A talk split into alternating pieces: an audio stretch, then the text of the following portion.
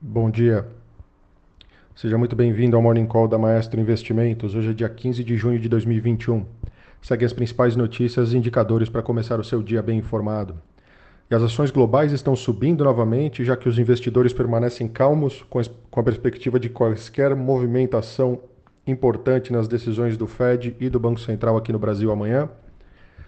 Pares do real como peso mexicano tem leves ganhos, enquanto a lira turca cai mais de 1% e lidera perdas entre emergentes, após falta de progresso em reunião dos Estados Unidos e Turquia para aliviar a tensão política. Com isso, os índices de mercado, agora pela manhã, Tóquio fechou o dia em alta de 0,96%, Hong Kong fechou o dia na ponta oposta em queda de 0,71% e Xangai na mesma linha, uma queda de 0,92%. Londres, nesse momento, sobe 0,29%, Paris, nesse momento, sobe 0,44% e Frankfurt também segue na mesma linha, em alta de 0,55% nesse momento. Nas Américas não é diferente, os futuros de Dow Jones têm uma queda de 0,02%, bem ligeira. O S&P 500 numa ponta oposta tem uma ligeira alta de 0,09% e os futuros de Nasdaq nesse momento tem uma alta de 0,11% agora pela manhã. Na agenda hoje bem recheada lá fora, tá? Vendas no varejo nos Estados Unidos às 9h30, é, referente a maio. Também temos o índice Empire de manufaturas, referentes a junho às 9h30 da manhã também lá nos Estados Unidos. Temos o índice de preços ao produtor, o PPI, é, referente a maio, lá nos Estados Unidos, às 9h30 da manhã. E por último, a produção industrial, referente a maio, às 9h30 da manhã, também lá nos Estados Unidos. Todos esses índices aí antecedendo a reunião do Fed. No destaque internacional, na China, a taxa de juros de um ano foi mantida em 2,95% ao ano.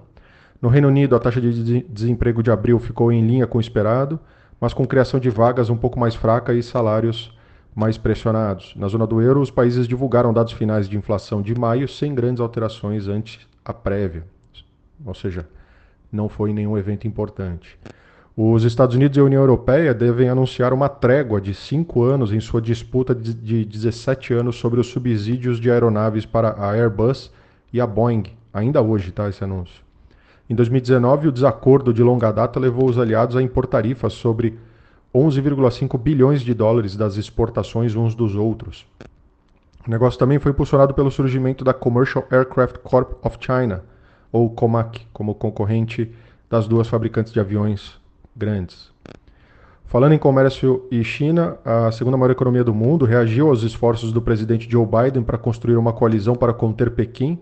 O porta-voz do Ministério das Relações Exteriores da China, Zhao Lijian, disse que os Estados Unidos estão é, doentes, muito doentes, ao responder aos esforços diplomáticos de Biden na reunião do G7 e da OTAN. Hoje, em Washington, o Comitê de Ciência da Câmara considerará dois projetos de lei que fortalecerão a pesquisa e desenvolvimento dos Estados Unidos em resposta à ascensão da China nesta área.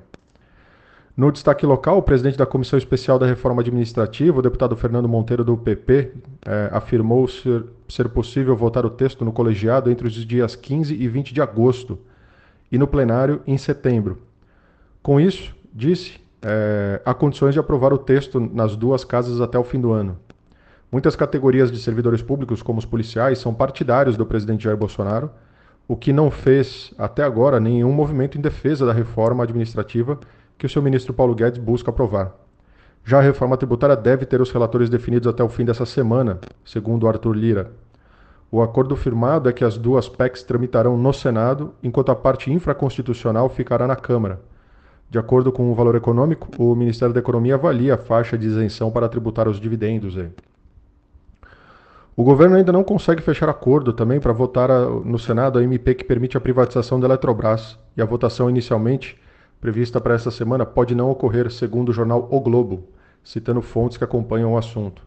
A medida perde a validade se não receber o aval do Congresso até o dia 22. Segundo o jornal o Globo, pontos eh, incluídos na proposta pelos deputados, somado à resistência do presidente do Senado, Rodrigo Pacheco, há mudanças na gestão do Lago de Furnas. Tem atrasado a votação. Lembrando que o Rodrigo Pacheco é do Dem Democratas de Minas Gerais e tem grande interesse em manter a boquinha lá em Furnas. É, um acordo que está sendo ventilado é de votar as mudanças da Câmara separadamente para garantir a aprovação, a aprovação da privatização, diz a reportagem. E no Brasil, o ministro Paulo Guedes anunciou a prorrogação do auxílio emergencial por mais três meses. É, o programa manterá o valor dos benefícios pagos atualmente até outubro, quando o governo espera ter avançado na campanha de vacinação e no, rede, no redesenho do Bolsa Família.